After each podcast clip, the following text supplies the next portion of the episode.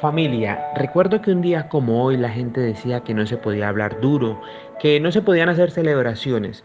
Si un día como hoy estábamos cumpliendo años, era una fecha que teníamos que pasarla desapercibida o se tenía que aplazar porque Jesús estaba muerto. Y poco a poco fui entendiendo que la religión y la doctrina hacía esto, que empezara a haber división en las familias, en los amigos, porque unos hacían una cosa, otros no, unos celebraban, otros no, unos comían una cosa y otros no. Y es así como se formaba la división. Y cuando leo el segundo capítulo de la carta que escribe el apóstol Pablo a los colosenses, me doy cuenta que él habla de esto, de la obra que hace nuestro Señor Jesucristo en la cruz y también de lo que hace la religión y la doctrina. En el versículo 14 dice lo siguiente, Jesús anuló el comprobante de nuestra deuda, esos mandamientos que nos acusaban, los clavó en la cruz y los suprimió les quitó su poder a las autoridades del mundo superior, las humilló ante la faz del mundo y las llevó como prisioneros al cortejo triunfal de su cruz.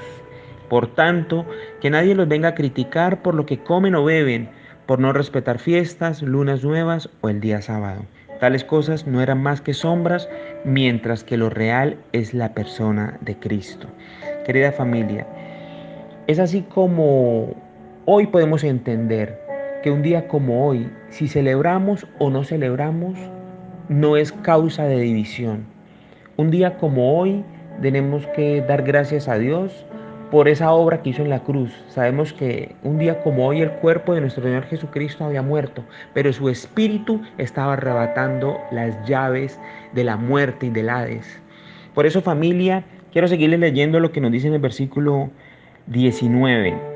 Dice, Él mantiene la unidad del cuerpo entero por un conjunto de nervios y ligamentos y le da firmeza haciéndolo crecer según Dios.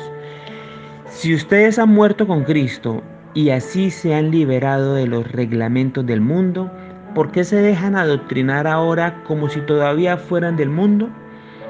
No tomes esto, no gustes esto, no tomes aquello. Siempre se trata de cosas que se usan y se desgastan y desaparecen, lo que es propio de mandatos y doctrinas de hombres. Todo eso quiere ser sabiduría, religión, humildad y desprecio del cuerpo, pero no sirve de nada cuando la carne se revela o cuando viene la tentación a nuestras vidas. Querida familia, es por eso que un día como hoy eh, no estamos de luto, sino un día como hoy recordamos el triunfo de nuestro Señor porque arrebató la llave de la muerte. Un día como hoy es donde podemos decir gracias a Dios porque tú tomaste el control en esa cruz y nos diste una redención. Que tengan un hermoso día, querida familia. Y hoy es un día donde recordamos que el cuerpo de nuestro Señor Jesucristo estaba en el sepulcro, pero su espíritu estaba trayendo libertad a nuestras vidas. Que tengan un hermoso día familia y muchas bendiciones.